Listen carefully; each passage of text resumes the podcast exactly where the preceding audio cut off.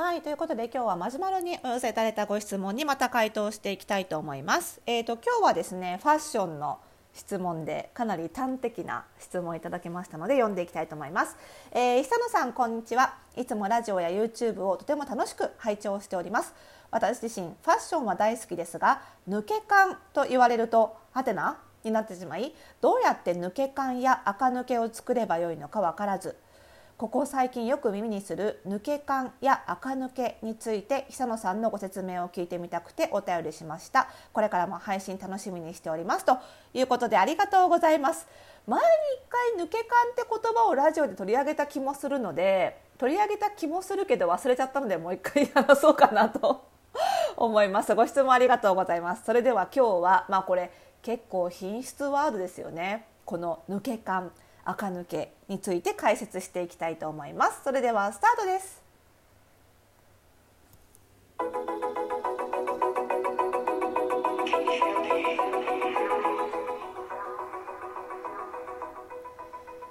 はいということで始まりましたおしゃれの呪いとくラジオ今回で580回目の配信でございます。この番組ではあなたに巻きつくファッションへの思い込みイコールおしゃれの呪いをわざわざと解いていきます。服装心理学をベースにおしゃれをもっと楽しみ自分を変えるコツをお届けしています。お相手はパーソナルスタイリストで公認心理師の久典沙です。本日もよろしくお願いいたします。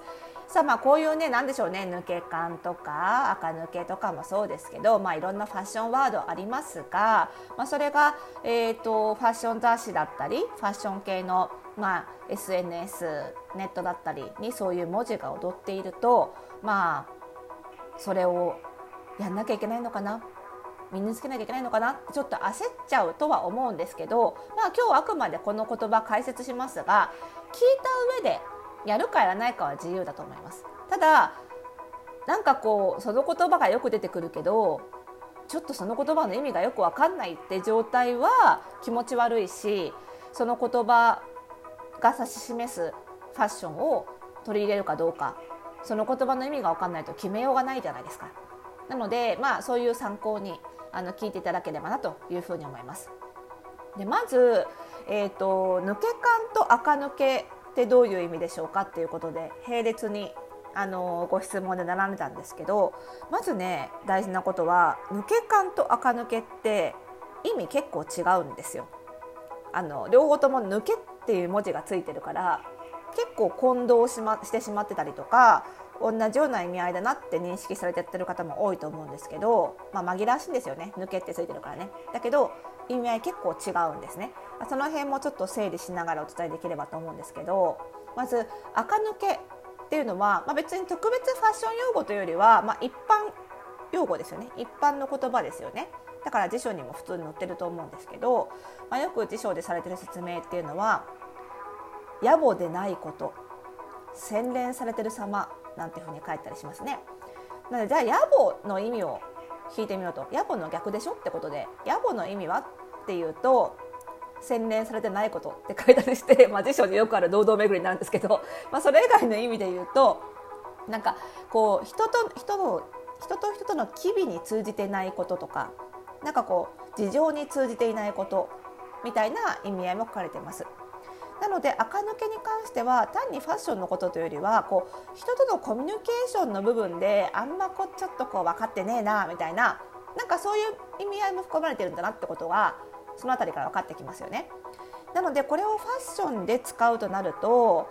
自分に似合ってるかどうかっていうことももちろんなんですけどコミュニケーションっていうところを考えると要はそのファッションが世間と調和してるかどうか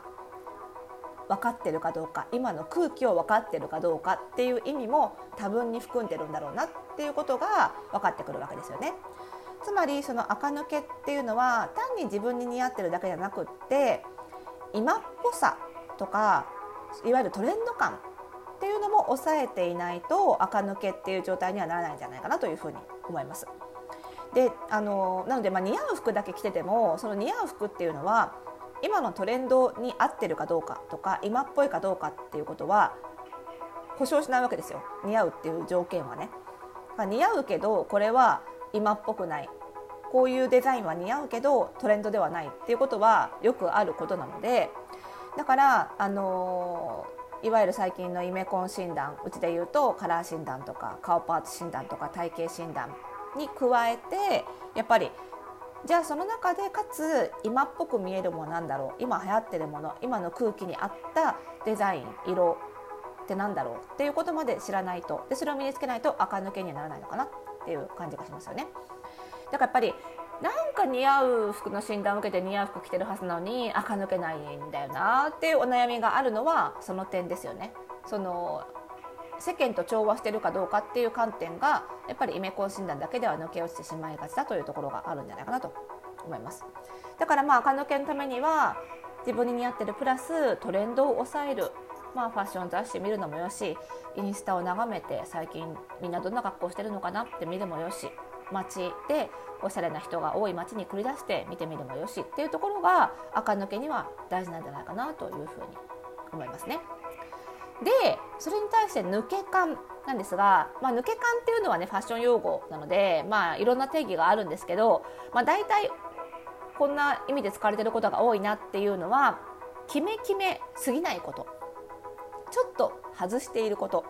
っていう意味で、まあ、抜け間抜けの抜けですよねその抜けている感じをあえて作ることで決めすけな決めすぎないことっていうのが抜け感っていうことです。なんか抜けてるってことでなんか生地が抜けちゃってるってことで肌見せみたいな意味合いで使ってる人もたまに見受けられるんですけど本来のもともと使われた意味っていうのは前者の意味、まあ、つまり決めて決めすぎないこと外しを含んでいることっていうふうに使われていたんじゃないかなというふうに思います。まあ、時にその肌を見せることが決めすぎないことに一役買ったりはするので、まあ、そういう意味で道義になっちゃってるのかなっていう感じもするんですけれども、まあ、本来の意味というのはちょっと外しを加えるっていう意味合いだったんじゃないかなというふうに思います。でこの抜け感っていうのはつまりちょっと決め決めすぎないで外しを作ることっていうことなのでおしゃれに常にマストな条件ではないわけですよ。これは今のトレンド今の流行からすると抜け感が大事であるっていうだけであって抜け感が不要な時代抜け感が不要なトレンドも当然あります例えばですけどバブル時代もう1980年代から90年代前半なのでもう30年ぐらい経ちましたけれども